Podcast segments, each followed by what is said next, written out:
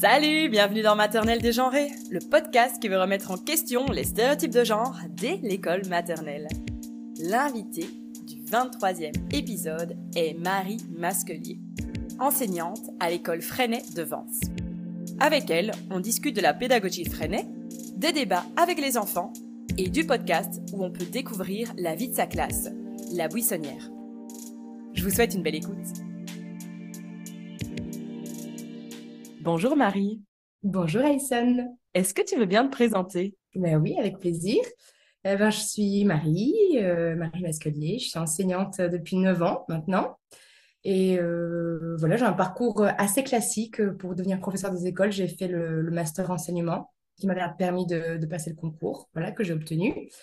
Et ben, comme la grande majorité des enseignants, j'ai démarré avec des remplacements, des, des charges de directeur, des mi-temps, des trois quarts temps, etc. Donc, ce n'était pas forcément ce qui était le plus passionnant.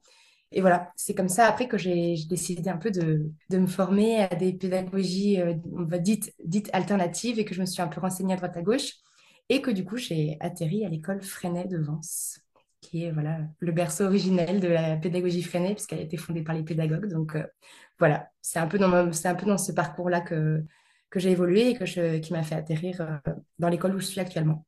Et est-ce que tu peux nous parler de cette pédagogie Freinet En quoi elle consiste?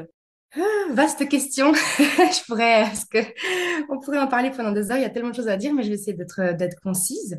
Euh, en fait, euh, euh, la pédagogie Freinet, déjà, c'est une pédagogie qui est née dans dans le, un contexte d'après-guerre, après la Première Guerre mondiale, dans les années 20, où il y avait plusieurs pédagogues qui se questionnaient sur l'école et qui voulaient remettre en question l'école telle qu'elle existait à l'époque dont Célestin Freinet, qui lui a fait la Première Guerre mondiale, qui a été, qui a été gravement blessé, etc.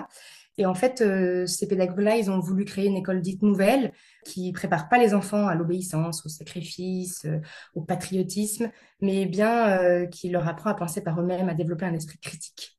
Et donc Freinet, il avait un vrai combat politique là-dessus et il était très engagé. Il pensait que l'école n'était pas du tout adaptée aux enfants du peuple, qu'elle était trop éloignée de leur vie, de leurs préoccupations, qu'elle était même ennuyeuse, dogmatique et tout ça qu'elle mettait vraiment en avant le savoir qui était uniquement intellectuel, pas, manuel.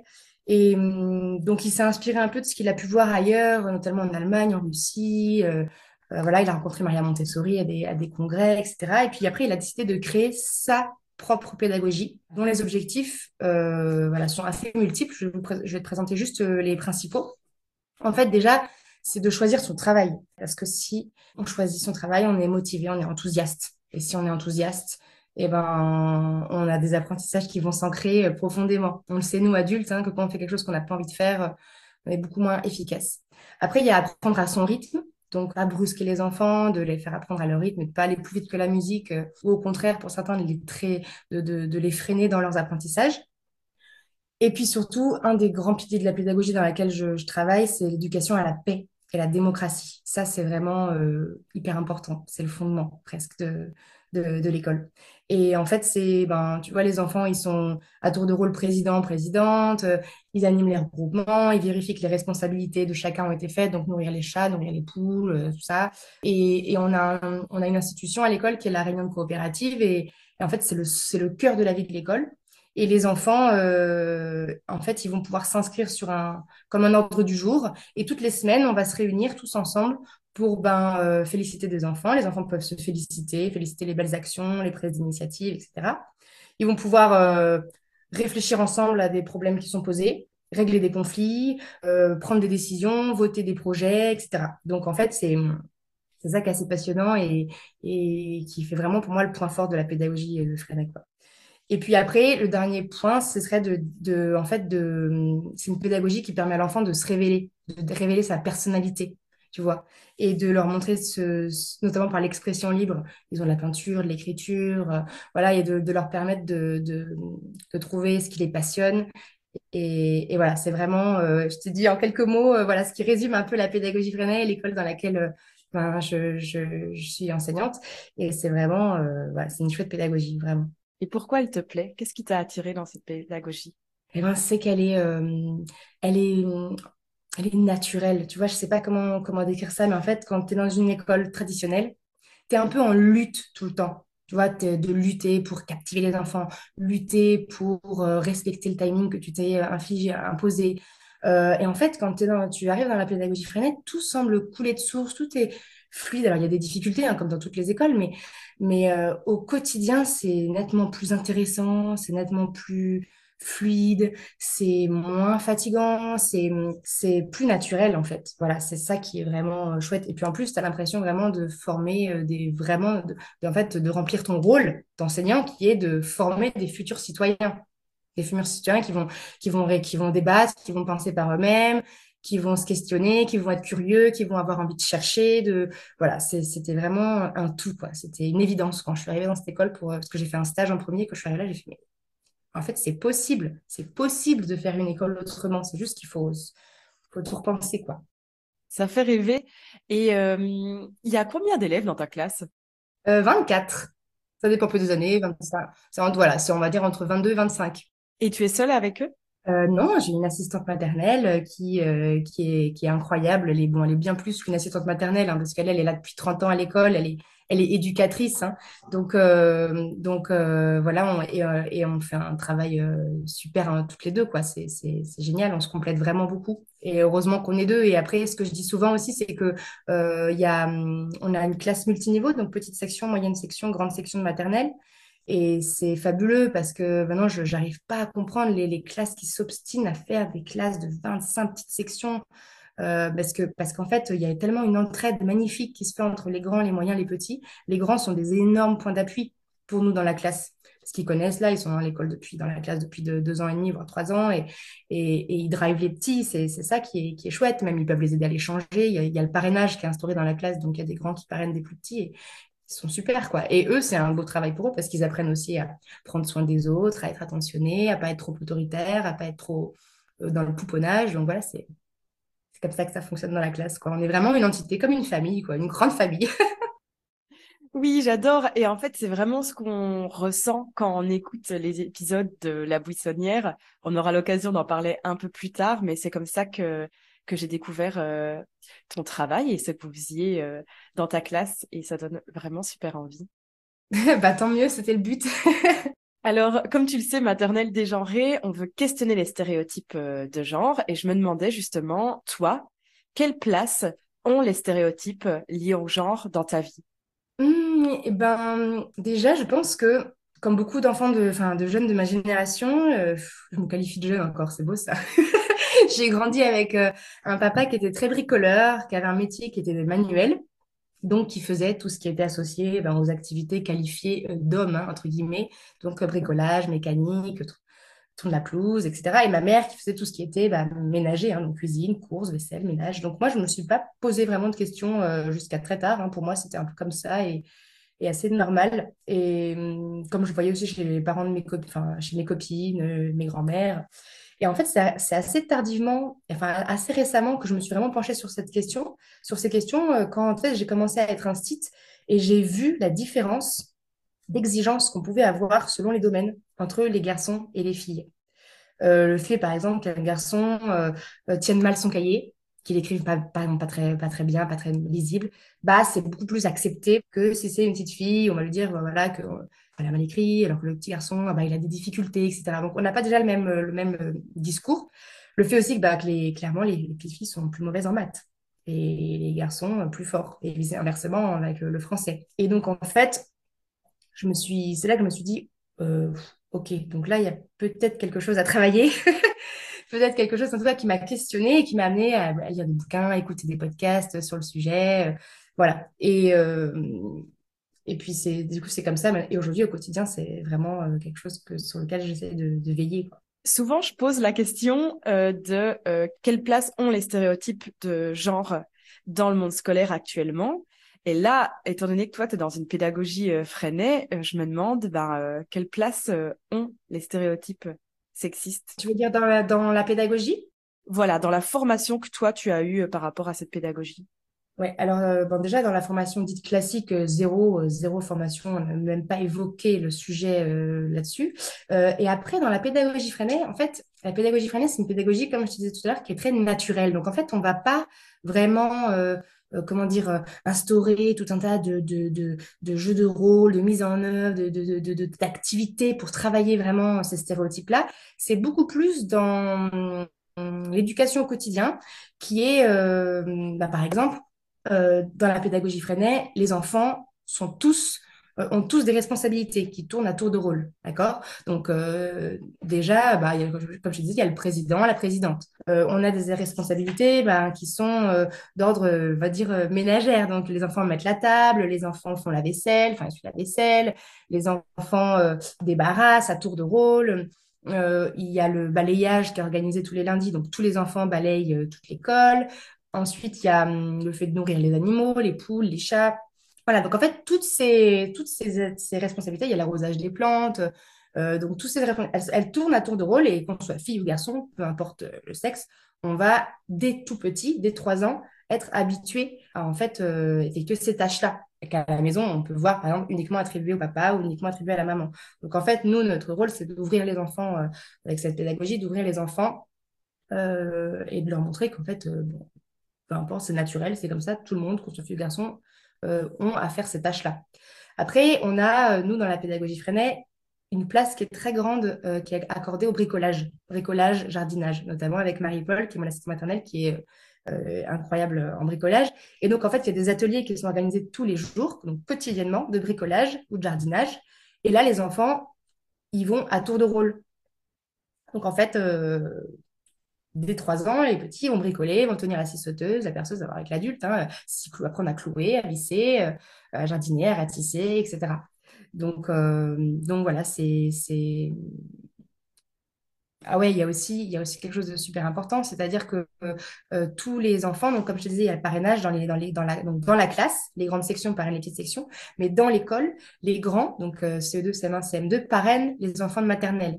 Et donc en fait, qu'on soit fille ou garçon, on a un petit qu'on choisit en début d'année une petite et on, tisse une relation avec cet enfant. Et notre l'objectif, c'est de, de, le faire grandir, de lui apprendre à couper sa viande à table parce qu'il mange à côté, de euh, l'emmener à la sieste, de lui lire une histoire. Euh, s'il s'est fait euh, pipi, ben, il va aider, il va l'aider à le changer. voilà, donc en fait, toutes les activités qu'on pourrait considérer comme maternantes, qui sont souvent attribuées aux filles, aux femmes, etc., bah là, peu importe le sexe, les enfants sont dedans et ils apprennent à l'école à euh, s'occuper des enfants, à être attentifs, à les changer, à, voilà, veiller sur eux.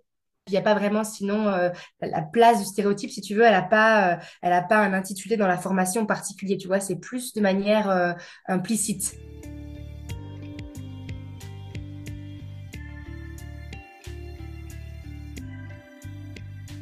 À quel stéréotype sexiste a déjà été euh, confronté? Des stéréotypes d'enfants euh, qui t'auraient peut-être euh, troublé ou choqué?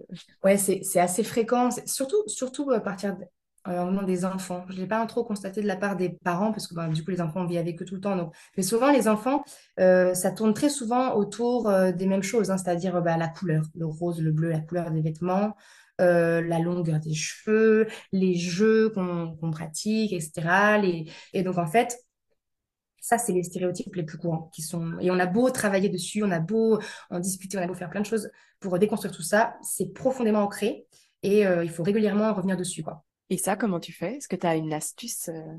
Ben, c'est assez. Euh, en fait, la, on va dire un peu l'outil par excellence qu'on utilise, c'est le débat. C'est-à-dire qu'on va, on va rebondir, c'est ce qu'on peut entendre dans le, dans le podcast, notamment sur l'épisode sur l'égalité, le débat égalité filles-garçons, qui, est, qui, en fait, qui est né des remarques que j'avais entendues. Donc, euh, sur le rose, euh, une petite fille qui s'était trompée de plan de travail et qui avait écrit euh, sur le plan d'un copain en rose. Elle dit, oh là là, mais qui c'est qui a écrit en rose sur mon plan, là là, c'est couleur de fille, etc. Donc, ou alors, ah, toi, t'as un chouchou, mais c'est plutôt les filles qui mettent des chouchous. Donc, voilà, des phrases qu'on peut entendre et sur lesquelles sur lesquels évidemment je rebondis tout de suite, je réagis. Euh, parce que la pédagogie freinaise, c'est ça, un des piliers, c'est de réagir, en fait, de rebondir sur ce qui émerge de la vie de la classe. Donc, là, quand il y a des phrases qui m'interpellent ou des comportements, je m'en saisis pour amener les enfants à discuter, à débattre et à réfléchir ensemble à partir de ce qui s'est passé dans la classe. Donc, souvent, c'est un, c'est un point de départ incroyable parce qu'en fait, les enfants, ça les touche en plein cœur que ça parte d'une phrase d'un copain, d'une attitude, d'un voilà. Donc en fait, ils sont à fond dans le débat et souvent, c'est super propice et, et ils sont impressionnants, ils me fascinent. Et, pas forcément que sur le, le, sujet euh, de, tu vois, des stéréotypes de genre. Par exemple, là, cette année, genre, il y a une petite fille qui dit euh, dans la classe, on a un coin poupée avec euh, une petite poupée des, filles et des garçons, et il y en a des, qui sont typées africaines, typées asiatiques, typées européennes. Et il y a une petite fille qui dit Oh là là, mais la petite fille, le petit poupon noir, et qui dit Oh là là, mais celui-là, il est, il est trop sale, il est tout sale, il est tout noir, je vais le laver. Donc, du coup, j'ai oh, parfait, je saisis cette, cette phrase. Et du coup, on va, on va en parler, on va laisser les enfants débattre sur le sujet. Donc, euh, ça a été, ça a été super. Donc, euh, voilà, c'est en fait, c'est le débat, il est, il est fabuleux. Quand j'entends ce genre de phrase, ça, souvent, ça les amène à, à vraiment se questionner. Et hum, après, souvent, les enfants, ils, pour les débats sur le stéréotype de genre, tu vois, ils vont, euh, commencer en disant oui, bien sûr que les filles et les garçons sont égaux. Donc, pour eux, c'est une évidence que les filles et les garçons sont égaux. Donc, oui, on, peut faire, on l'entend très bien hein, dans l'épisode. Hein, c'est assez, euh, j'invite les, auditeurs à l'écouter parce que c'est assez flagrant. Oui, ils sont tous, on est égaux, on peut faire les mêmes activités. Les filles peuvent faire de l'argile, les filles peuvent faire, les garçons peuvent faire des maths, etc. Mais plus tu avances dans le débat et plus tu entends que, bah, en fait, euh, euh, quand on joue au papa à la maman, euh, les filles euh, sont les mamans et les garçons sont les papas. Ça peut pas du tout être autrement. Ou des petits garçons qui disent bah, Moi, je veux pas être la maman parce que j'ai pas envie de m'occuper toujours du bébé. Hein, parce que les mamans, dans le jeu, c'est toujours elles qui s'occupent du bébé. Moi, j'ai pas envie. Donc voilà, ils reproduisent des choses qu'ils voient et qu'ils entendent. Voilà. Ou alors des enfants qui vont dire Moi, mon papa, il s'occupe de, il s'occupe de ma petite soeur ou de mon petit frère quand maman est au travail. Donc au final, euh, du coup, c'est là que l'adulte a un rôle super important parce que euh, va pouvoir relancer ou les autres enfants vont dire oui, mais c'est pas normal, c'est pas que au papa, que à la maman de s'en occuper, etc. C'est pas juste. Donc en fait, euh, voilà, on sent que au fond d'eux, les enfants, ils ont envie qu'il y ait une égalité parfaite. Mais en fait, quand ils, se font rattraper par, par les stéréotypes de la société dans laquelle on vit. Donc, du coup, c'est ça qui est hyper, hyper important, c'est que c'est qu'il faut toujours, toujours aller plus loin, toujours déconstruire avec eux, quoi. C'est ça. Moi, j'ai toujours euh, cette impression, comme tu dis, que les enfants savent. En fait, c'est un peu comme nous, les adultes. On sait, en théorie, qu'on est tous, euh, qu'on doit être tous euh, égaux. Et puis, parfois, il y a des phrases qui nous échappent et que si on nous reprend, on est là. Ah ouais, en fait, j'ai quand même pas mal de stéréotypes qui sont ancrés en moi et c'est une recherche perpétuelle de euh, comment les questionner. Et euh, ça, c'est quand même euh, assez intéressant de d'entendre que dès la maternelle, ils existent déjà, quoi. Ouais, c'est clair. Et, et c'est ça qui est assez flagrant, c'est que tout, dès tout petit, ils arrivent déjà empreints de, de, de tout ça. Donc, donc mais en même temps, c'est passionnant de travailler sur ça avec eux. Parce que, euh, ben, tu vois, par exemple, euh, tu me disais dans les activités, dans les choses qu'on peut mettre en place aussi pour travailler sur ça, donc il y a le débat. Mais euh, par exemple, il y a aussi les films, les livres qui sont hyper importants parce que les enfants ils, adorent euh, la littérature de jeunesse, vraiment les lectures d'histoire, les albums. Et en fait, euh, il y a des livres super qui travaillent, euh, qui travaillent les stéréotypes de genre. Il y a notamment les films aussi. Ben, nous, on, a regardé, on, regarde, on regarde régulièrement Billy Elliot parce que quand, à chaque fois qu'il y a ce sujet-là qui revient sur le tapis sur Ah, mais les garçons, ils peuvent pas faire ça c'est un sport de filles, etc. Du coup, on, parle, il y a souvent ce débat qui revient, euh, quasiment à chaque année, hein, chaque promo, et, euh, et, on regarde le film Billy Elliot quand ça, quand ça s'y prête, et les enfants adorent parce que parce que c'est un petit garçon qui, qui, qui, devient danseur, et pour eux, ils, ils, mettent enfin, en fait, ils s'identifient et ils mettent un visage et, euh, et, et, un personnage sur euh, ben, effectivement un petit garçon qui devient danseur et un petit garçon qui est super attachant et qu'on adore. Donc, euh, donc voilà, en fait, c'est en leur donnant à voir aussi par les films, par les histoires, notamment aussi par les, les, podcasts, donc En les compter, qui sont des histoires magnifiques sur, qui est créé par Clap, par Clap Audio et par Héloïse. et donc, en fait, ces histoires-là, elles permettent aux enfants d'entendre des héroïnes féminines, d'entendre euh, voilà euh, euh, des, des, histoires où en fait on présente les choses un peu autrement. Et pour, une, pour par exemple, tu vois, la semaine dernière, il y a une petite fille qui a ramené une trouvaille, la Belle au bois dormant, elle adore cette, cette, histoire, elle l'a rapportée. Donc elle a expliqué l'histoire et du coup je, je, m'en suis saisie pour dire bon bah là, qu'est-ce que vous en pensez de cette histoire? Quel rôle elle a la princesse? On a parlé du fait que bah, dans, les, dans, les, dans la littérature, dans les, dans, les, dans les contes, en fait, souvent, La princesse c'est toujours une petite euh, créature fragile euh, qui est en danger, qui doit être sauvée par un homme euh, qui est fort, qui est vaillant, qui est courageux. Et donc, en fait, les enfants, ils écoutent, mais bouche bée, parce qu'en fait, ils disent, mais ouais, en fait, c'est vrai. C'est vrai, et quand on compare avec d'autres histoires qu'on écoute en voler conter, mais oui, mais là, les petites filles, elles sont plutôt, euh, voilà, elles aussi, elles peuvent être euh, aventurières, elles aussi, elles peuvent aller sauver des gens. euh. Et en fait, ben voilà, on est bercé par, par cette littérature qui, depuis tout petit, même nous, nous, nous a forgés, donc on se construit avec ça.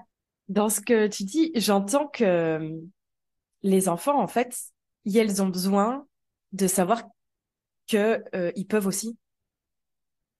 C'est ça que j'ai l'impression, c'est que euh, en fait, ils, ont besoin d'être rassurés, quoi, ont euh, l'occasion et ils peuvent euh, faire euh, comme ils veulent, quoi. Et souvent, c'est ce qu'on leur dit, souvent on leur dit, mais en fait, mais tu peux tout faire. Tu as tout, tu as tout, tu as toutes les possibilités. Tu as un enfant devant toi, tu as le monde entier qui s'offre à toi. Tu peux faire ce que tu veux. Ne te freine pas, ne te mets, ne te mets pas des, des, des, des obstacles ou des barrières inutilement. Fais ce que tu aimes et porte ce que tu aimes. Et, voilà, c'est, vrai que c'est quelque chose qui- qu'ils ont besoin d'entendre euh, parce que, bah, mine de rien, dans les foyers, euh, ben, euh, c'est, c'est quand même assez rare les petits garçons qui sont autorisés à jouer à la poupée ou les petites filles à qui on va offrir des circuits de voiture. Souvent, c'est le petit frère qui en a et la petite fille qui joue avec. Voilà, du coup, en fait, euh, il faut essayer de, de- de dépasser ça et de leur montrer que ils ont le droit d'aimer ce qu'ils veulent et de porter ce qu'ils veulent et de, faire le métier qu'ils veulent et qu'ils ont toutes les possibilités, en fait. Il faut, qu'il faut juste euh, le savoir. Et tu penses que euh, ils ont déjà conscience, là c'est peut-être trop profond, hein, que euh, la que la société, par contre, ne leur donne pas spécialement euh, l'occasion?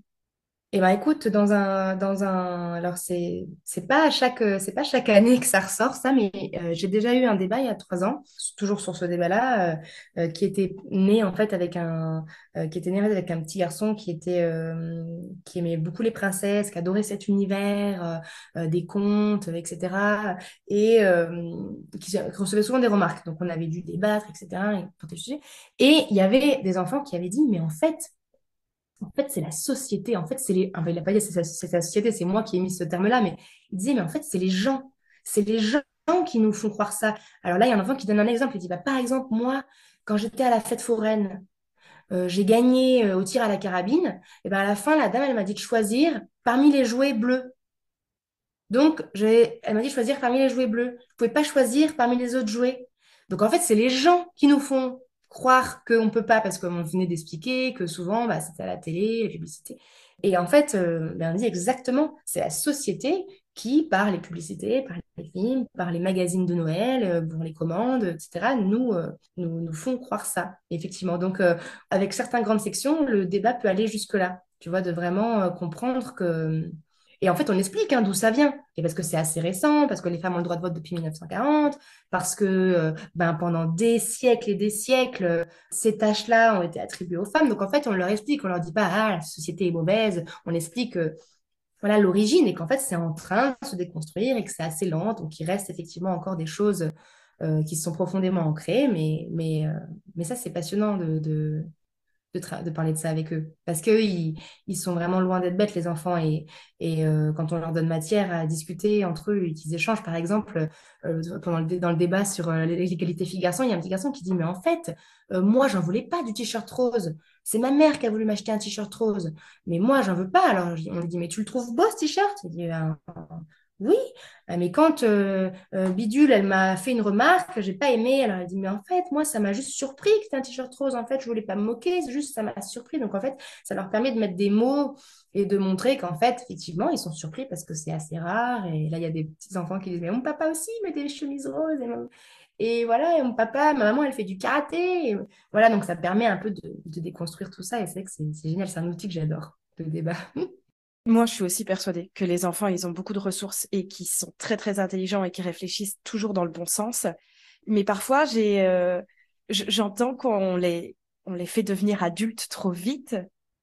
Et, c'est parfois, tu vois, je me questionne, est-ce que euh, c'est moi qui porte un regard d'adulte sur ces enfants ou est-ce que, enfin, tu vois ce que je veux dire, c'est Ouais, ouais, je vois très bien. En fait, euh, En fait, euh, je suis d'accord avec toi, mais je trouve qu'à partir du moment où le sujet vient sur la table, où les enfants, euh, en fait, euh, euh, en fait, il faut être, il faut être assez vigilant et à l'écoute de l'enfant, parce qu'il y a des enfants qui sont pas prêts à parler de ça. Il y a des enfants qui sont pas. Mais en fait, s'il y a le questionnement qui émerge et si on sent que le débat prend, que les enfants échangent et tout, là, il faut y aller, quoi. En fait, les enfants, ils sont, on va dire qu'ils sont prêts, ils sont demandeurs et il faut y aller. Par exemple, bon, je crois qu'on en parlera après, mais sur le, sur la sexualité, la reproduction, c'est exactement ça. Très souvent, ce qu'on entend, on a dit Ah, mais les enfants sont trop jeunes, ils sont trop petits pour parler de ces choses-là, etc. Mais non, en fait, si les enfants, ils arrivent avec des questions qu'ils ont envie de savoir, que c'est qu'ils sont prêts, qu'il faut leur dire les choses euh, telles qu'elles sont, quoi.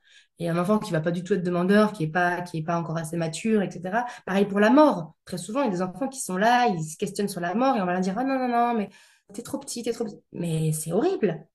En fait, les enfants, ils ont envie de savoir, ils se questionnent, ça veut dire que leur cerveau, il est, prêt à recevoir, euh, à, recevoir sa information. Alors évidemment, avec euh, les mots choisis et pas de manière trop crue, mais quand même avec des mots, euh, les mots, les vrais mots, les mots, scientifiques, parce que les enfants, ils sont, tout à fait capables de, de recevoir des réponses à leurs questions et de manière, de manière scientifique, quoi. Et ces débats-là, tu les fais avec toute ta classe? Parce que justement, là, tu dis que c'est quand la question émerge, mais voilà, j'imagine euh, la question peut émerger chez un enfant de, de grande section, je sais pas, moi, de, de 5 ans.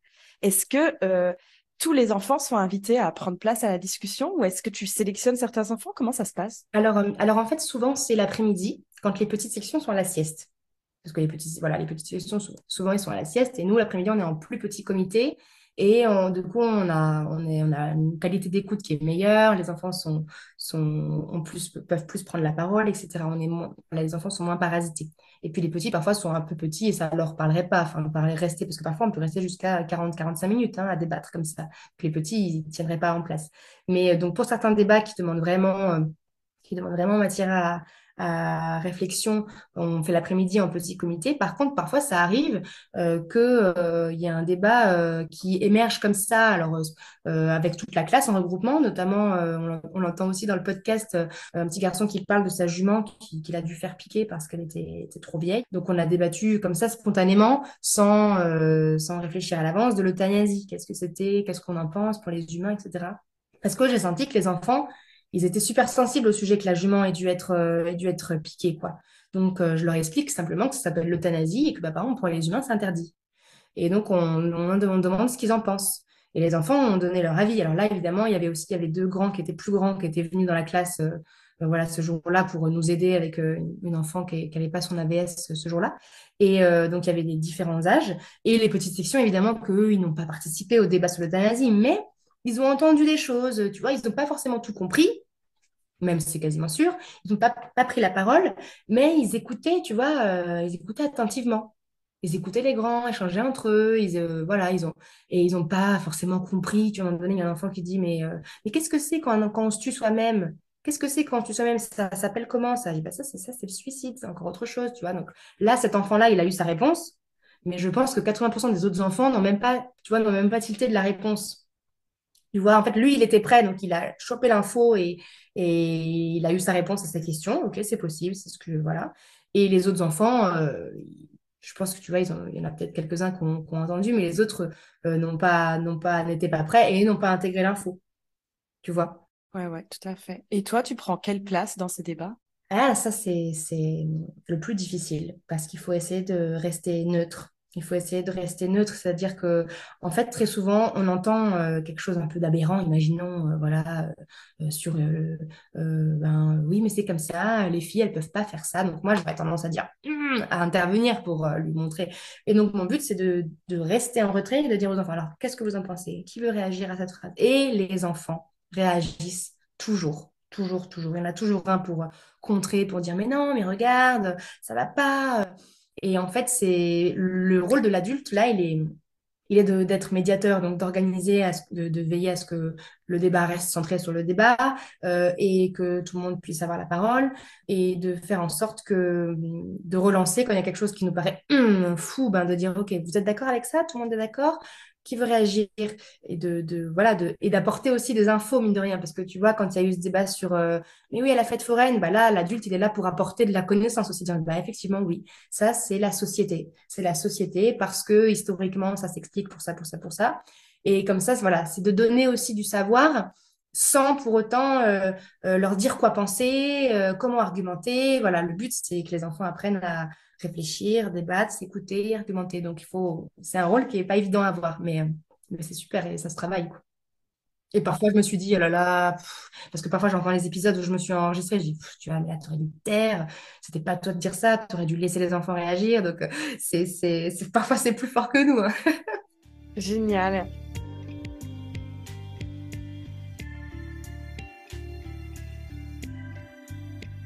Alors, euh, on a Héloïse Pierre qui nous rejoint pour euh, parler euh, du podcast La Buissonnière. Est-ce que tu peux te présenter, Héloïse?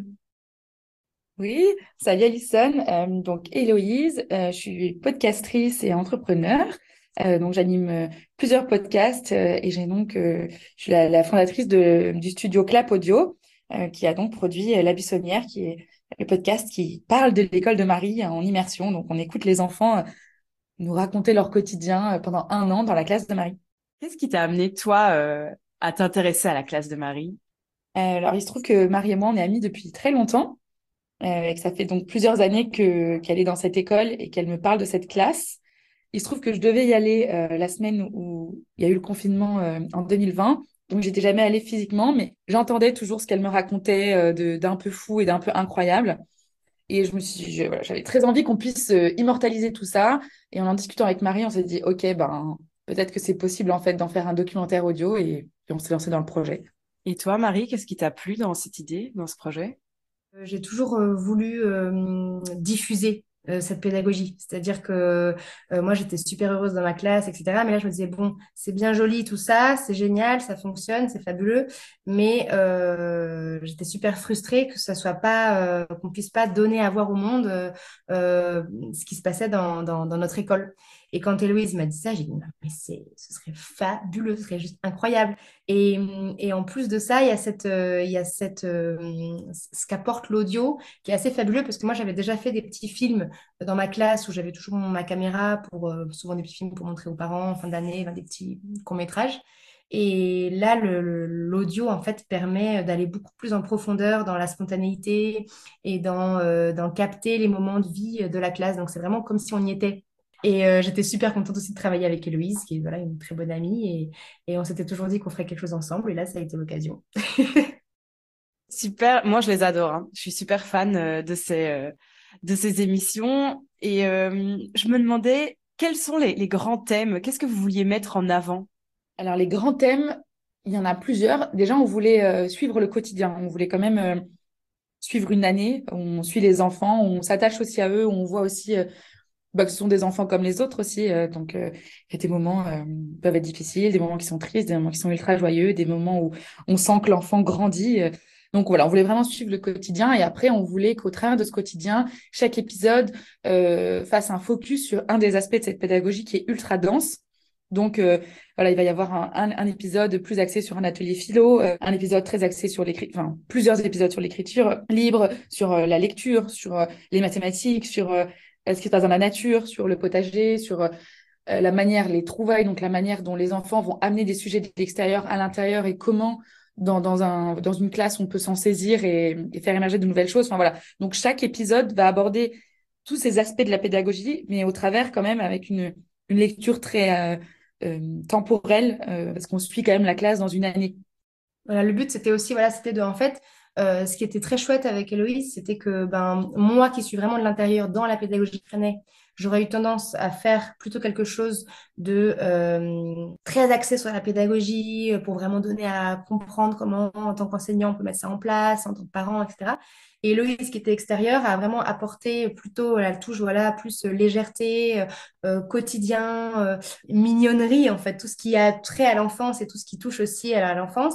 Et c'est ça qui, je trouve, fait un bon équilibre dans, cette, dans ce podcast, c'est que on, a, on arrive à avoir des, des super infos sur la pédagogie telle qu'elle fonctionne. Et en même temps, on est très attaché aux enfants et, et on a plusieurs fois le sourire aux lèvres quand on écoute l'épisode. Et donc, c'est ça que je trouvais qui faisait un beau, beau mélange d'avoir quelqu'un qui était dans, dans le domaine pédagogique et quelqu'un qui n'y était pas et qui connaît le podcast et qui sait aussi voilà ce qui fait que qu'est-ce qui est agréable à l'oreille, qu'est-ce qui est agréable à écouter. Mais le but, voilà, pour nous, moi, de mon point de vue, c'était que des enseignants, que c'est souvent la question qu'on me posait, c'était mais comment on fait? Et moi, quand j'étais enseignante et que je lisais la pédagogie là, mais comment on fait dans une classe pour mettre ça en place? Comment, techniquement, comment ça marche?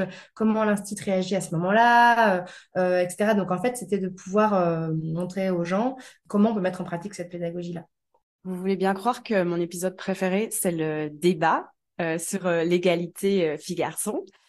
On en a déjà un peu parlé avec Marie dans la première partie de, de l'interview. Et je voulais savoir, toi, Héloïse, Qu'est-ce que ça t'avait renvoyé d'entendre des enfants de maternelle parler euh, de cette égalité? Bah, je trouve ça génial euh, et je trouve ça super euh, important en fait cet épisode je le trouvais super important de montrer que c'est un sujet dont en fait les enfants sont assez conscients bah, voilà que parfois il n'y a pas vraiment l'égalité ou, qu'il peut y avoir des, des enjeux et qu'en même temps il faut ça se déconstruit assez jeune et que ça se questionne assez jeune. Et je trouvais ça trop beau de les entendre se questionner débattre et voir aussi que bah, même à 4 ans, c'est pas si évident de déconstruire, euh, c'est pas si évident d'accepter. Euh, euh, donc, on s'imagine bien que 30 ans plus tard, ça allait, c'est encore plus complexe. Et je trouvais ça aussi trop beau, la manière dont ils parlaient de leurs parents, parce que je trouve ça tellement une image de ce qui se passe dans nos discussions d'adultes, quand les gens disent Mais non, avec ma femme, vraiment. on, a, on est très égalitaire. Moi, je, je, cuisine quand il y a des invités, je cuisine des bons plats, et puis ma, ma, bah, ma femme, elle cuisine au jour le jour. On est très égalitaire, et en fait, c'est bah voilà, quand on parle d'égalité, on, pointe justement ce genre de choses, de, toutes les tâches du quotidien qui n'ont pas de valeur, qui vont être faites par les femmes, alors que les choses très valorisantes vont être faites par les hommes. Et donc, je trouvais ça trop beau que de la bouche d'enfant, ce soit déjà verbalisé, en fait, que sans, sans forcément déconstruire, mais on se rend compte que les, enfants, ils voient déjà que papa, il cuisine pour des trucs incroyables, mais maman, ah ben si, en fait, maman, elle cuisine, c'est pour ça que je mange de la purée tous les soirs. Voilà. Et donc, ouais, je trouvais ça euh, pour moi qui travaille sur le sujet depuis quasiment dix ans, euh, ça m'a fait trop du bien de voir que bah, dès, dès, 3-4 ans, en fait, il faut travailler sur ces sujets parce que c'est déjà là, en fait.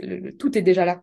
Et en dehors de cet épisode, est-ce que, étant donné que si je comprends bien, tu as quand même été plusieurs fois dans la classe euh, de Marie, est-ce qu'il y a euh, des remarques ou sexistes ou des stéréotypes que tu as entendus et qui t'ont fait tiquer? Particulièrement, parce qu'on parlait de la cour de récré. J'ai remarqué, pareil, mais c'est tellement sociétal que au foot, il y a toujours que des garçons. Et ça, je, je, me suis questionnée, tu vois, sur, euh, sur si c'était un sujet euh, qui était abordé dans l'école. Mais à côté de ça, tu vois, j'ai été euh, assez épatée de voir notamment, tu vois, un moment, les petites, elles se sont mises à jouer à la coiffeuse. Il y avait un petit garçon avec. Et pour avoir fait pas mal de cours d'école, souvent c'est très scindé, mais aussi de par la, la disposition de la cour de récré. Là, le stade de foot est dans un coin, il n'est pas central. Ce qui est central, c'est les arbres. Et donc, du coup, j'ai trouvé que dans la cour de récré, il y avait une mixité qui était beaucoup plus propice et beaucoup moins scindée, beaucoup plus facile, en fait, pour regrouper. Et vraiment, la communication non violente qui est mise en place dans l'école, c'est, pour moi, c'est la clé, en fait.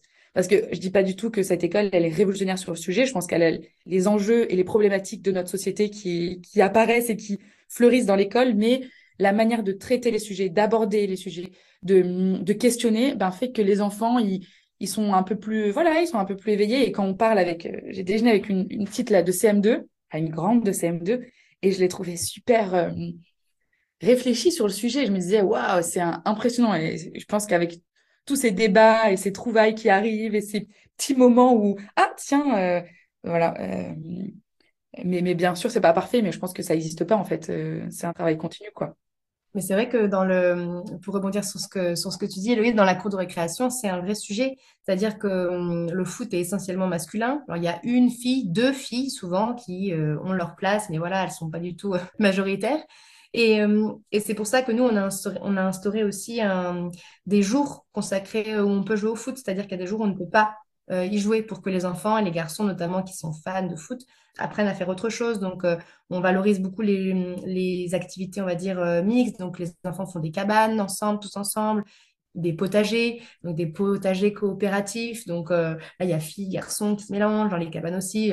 Le salon de coiffure, en l'occurrence, là, ouais, il y a, filles et garçons vont se faire coiffer en échange, on paye avec des pommes de pain. Donc, voilà, c'est, c'est, en fait, c'est vrai que le le, on va dire le, climat, l'atmosphère qui est dans la cour, en fait, euh, génère beaucoup, beaucoup de, choses et induit beaucoup de choses. effectivement, quand on a un terrain de foot qui est au plein cœur de la cour et que autour il n'y a strictement rien d'autre, effectivement que du coup, les garçons sont surreprésentés et sont mis au centre, et les filles doivent trouver des espaces, où les garçons qui n'aiment pas le foot doivent trouver des espaces autour pour pouvoir euh, pas se prendre un ballon en plus en pleine tête. Euh, enfin voilà. Donc c'est vrai que hum, nous d'ailleurs on l'appelle pas le terrain de foot, on l'appelle le terrain de sport parce qu'on n'aime pas ce terme-là et que du coup on peut aussi faire du badminton, du basket, voilà. Mais euh, mais c'est vrai que c'est vraiment un, vrai sujet ça. D'ailleurs j'en ai parlé à mes collègues la dernière, je dis mais en réfléchissant pour préparer l'épisode, le podcast, je me suis dit il faut vraiment qu'on travaille sur ce terrain de ce terrain de sport avec les enfants parce que c'est vraiment à dire.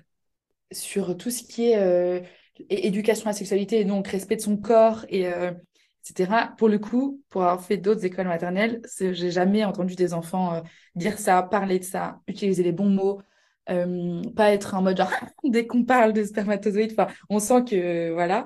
Et, et vraiment, ce, cet épisode sur le consentement est, est complètement magnifique et c'est vraiment trop beau de les entendre, même si pareil, on sent que c'est un travail, voilà, il n'y a rien de parfait et que beaucoup se passe aussi dans les familles et dans des recoins de voilà, c'est normal. Mais euh, ça m'a fait beaucoup de bien de voir que c'était un sujet qu'on pouvait aborder si jeune, parce que pour le coup, je trouve que souvent on nous dit, mais il n'y a pas besoin, qu'est-ce que tu veux parler de sexualité à cet âge-là? Enfin, ça sert à rien. Et en fait, en les entendant, je me dis, mais mon Dieu, tout se passe à cet âge-là. Vraiment, c'est capital. Et pour le coup, c'est ultra bien fait dans la classe de Marie. C'est vraiment fascinant. Et ça, c'est quelque chose aussi que nous, euh, on a du mal hein, en tant qu'adulte. Je sais que moi, en tant qu'adulte, je sais qu'il faut arrêter d'utiliser ces termes de zizi, de foufoune et de machin, etc. Pourtant, c'est plus fort que moi. Euh, j'en ai tellement grandi, nous, avec ces termes-là, et de pas dire pénis, vagin, comme si c'était des gros mots même. Hein. Sexe, c'est connoté, c'est presque sale quand on y pense, quand on dit le mot sexe. Donc, en fait, c'est vraiment d'essayer de, d'apprendre ça aux enfants, d'utiliser les mots tels qu'ils sont, de pas euh, forcément leur trouver un surnom parce que le vrai mot serait choquant ou dégoûtant ou ci ou ça. Et ça, c'est vrai que c'est un travail qu'ils ont fait avec les enfants, mais qu'il faut aussi faire sur nous, quoi. Donc, c'est c'est pas que pour les enfants que c'est utile ce genre de discussion, c'est aussi pour les, pour les adultes. Et euh, cet épisode, est-ce que euh, il est aussi spontané parce que ça arrive dans la vie de classe? Ou est-ce qu'il y a vraiment des moments de classe où euh, vous parlez d'éducation à la vie affective et sexuelle? Non, non, c'est comme ce que je te disais tout à l'heure, c'est-à-dire qu'en fait, euh, pour que, les, pour que ces discussions-là, elles aient du poids et qu'elles s'ancrent en fait dans le, dans l'esprit des enfants, euh, il faut qu'elles viennent d'eux. Donc en fait, nous, enfin, nous adultes, comme moi, je suis ultra vigilante, c'est-à-dire que je veux évidemment que ces sujets-là soient abordés. Donc en fait, je vais saisir les occasions. Notamment, il y a un épisode avec Héloïse qu'on a fait qui, où on entend euh, des enfants, euh, ben, un enfant expliquer à, une autre qu'il veut pas, euh, qu'il aime pas quand elle lui fait des bisous de force, etc. Donc là, paf, moi, je saisis cette, ce conflit pour parler du consentement et on généralise. Et c'est ce qui fait que quand on entend l'épisode sur la sexualité plus tard, les enfants, on l'a, évoqué une fois, les enfants, six mois plus tard, vont dire eh oui, qu'est-ce qu'on avait dit hein? Oui, c'est oui, non, c'est non. Et on l'a dit une fois, mais il y a longtemps. Mais parce qu'on est parti d'un sujet d'une situation vécue sur le moment en classe par tout le monde avec euh, ben ben ça a eu un, impact considérable sur les enfants. Alors que si c'était moi qui avais dit bon alors les enfants j'ai ramené ce livre on va en parler euh, voilà en l'occurrence là l'épisode sur la sexualité il part du il parle du, du, du petit illustré de l'intimité qui a été rapporté par un enfant. Donc du coup euh, génial. Nous on le travaille aussi dans la classe avec d'autres supports. Ce livre là il permet de remettre ça sur la table et d'en reparler d'une autre manière, dans un autre contexte, avec un autre, euh, voilà, autre angle de vue.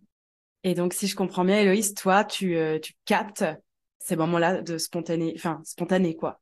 Non, c'est là, c'est Marie qui capte. Euh, moi, quand j'y vais, je capte plus des, des moments de transition ou des moments où Marie est pas trop là.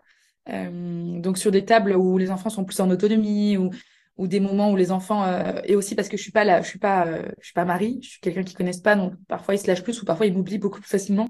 Ils savent que je peux pas trop les aider, euh, donc je capte plus ces moments-là qui vont venir euh, combler, faire plus de focus, etc. Et Marie, elle capte la spontanéité du moment, elle a toujours son dictaphone avec elle et elle le sort dès qu'il y a quelque chose de, de chouette, quoi. Je comprends mieux pourquoi on a, on entend que c'est si naturel Oui, Mais d'ailleurs, c'est ce qui est terrible avec ça, c'est que parfois je me dis non, j'ai pas le dictaphone là, c'est trop bête. Voilà. Et là, en, en l'occurrence, pour l'épisode sur la sexualité, sur le bouquin, on avait, on entend dans l'épisode qu'une partie de la lecture du livre, parce que au début de la, pendant la première partie, je l'avais pas ce dictaphone, je l'avais oublié ou je sais pas où il était. Et du coup, ben, quand j'ai commencé la lecture, on a rappelé ce qu'on avait vu la dernière fois. Donc voilà, parce que je, je me suis dit mince, on n'a pas capté ça, donc ben, je vais voir ce dont ils se souviennent et peut-être que si j'avais eu le début, on aurait redémarré et puis voilà. Donc en fait, c'est vrai que c'est génial de pouvoir l'avoir tout le temps et c'est ce qui fait qu'on saisit des fois des, des, moments géniaux quoi. Parce que Héloïse, parfois, elle vient, quand elle vient, euh, voilà, elle a deux jours et paf, il faut qu'elle enregistre. Et, et, elle enregistre des moments magiques qui permettent, mais qui ne sont pas forcément des moments. euh, parce qu'évidemment, il faudrait qu'elle soit là tout le temps, sinon avec nous. Trop bien. J'adore et je suis encore plus convaincue de savoir que c'est si naturel. C'est le secret. C'est vraiment le secret de cette pédagogie.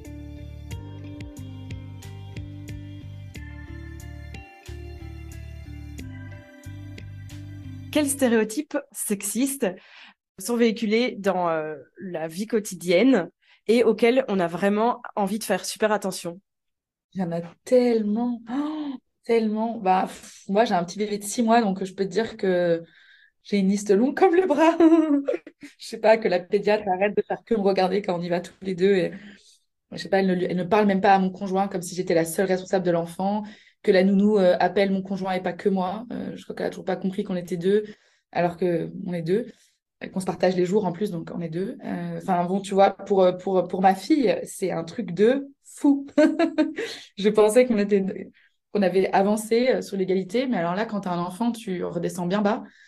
Euh, Donc ouais, sur tous les sujets, sur la parentalité, c'est vraiment, en tout cas moi, mon sujet euh, très actuel, c'est de montrer que un papa, enfin, qu'elle a un papa qui, qui sait autant, qui a une charge mentale et affective et sociale aussi forte que sa maman, sur lequel elle peut se référer autant, qu'on est différent, mais pas par notre genre, notre sexe, mais juste par notre personnalité. Et ça, c'est très difficile. Très, très, très difficile. Mais je lutte contre moi-même hein, aussi. hein. C'est un travail sur soi avant tout. Nous, nous à l'école, le, stéréotype vraiment que je voudrais vraiment, euh, auquel j'essaie vraiment de veiller. Bon, maintenant, maintenant, ça y est, c'est acquis hein, depuis. Mais, euh, mais c'est vraiment les appellations, les surnoms qu'on donne aux enfants, les petits noms. Donc, c'est, euh, nous, on vit avec eux, donc on est comme une grande famille. Donc, c'est vrai qu'on a, a tendance à les appeler aussi parfois par des, par des, mon grand, ma grande. Mais euh, spontanément, quand on entend euh, dans les familles, dans la rue, euh, dans les, dans les écoles où j'étais, ça pouvait être, euh, pour les filles, c'est des, des surnoms qui vont être très connotés euh, voilà, sur l'apparence. Donc, ma poupée, ma princesse, ma belle. Alors que les garçons, ça va être plutôt mon grand, euh, ou une petite, un des enfants qui vont jouer dans la terre, qui vont jouer dans la forêt, qui vont salir. Bah, le garçon, c'est oh là là, qu'est-ce qu'il est aventurier, qu'est-ce qu'il est téméraire. La petite fille, c'est oh là là, mais t'es mini cracra, tu t'es encore toute salie. Voilà, donc en fait, c'est vraiment dans, dans, dans la manière qu'on peut avoir de s'adresser à eux, dans les termes qu'on va employer.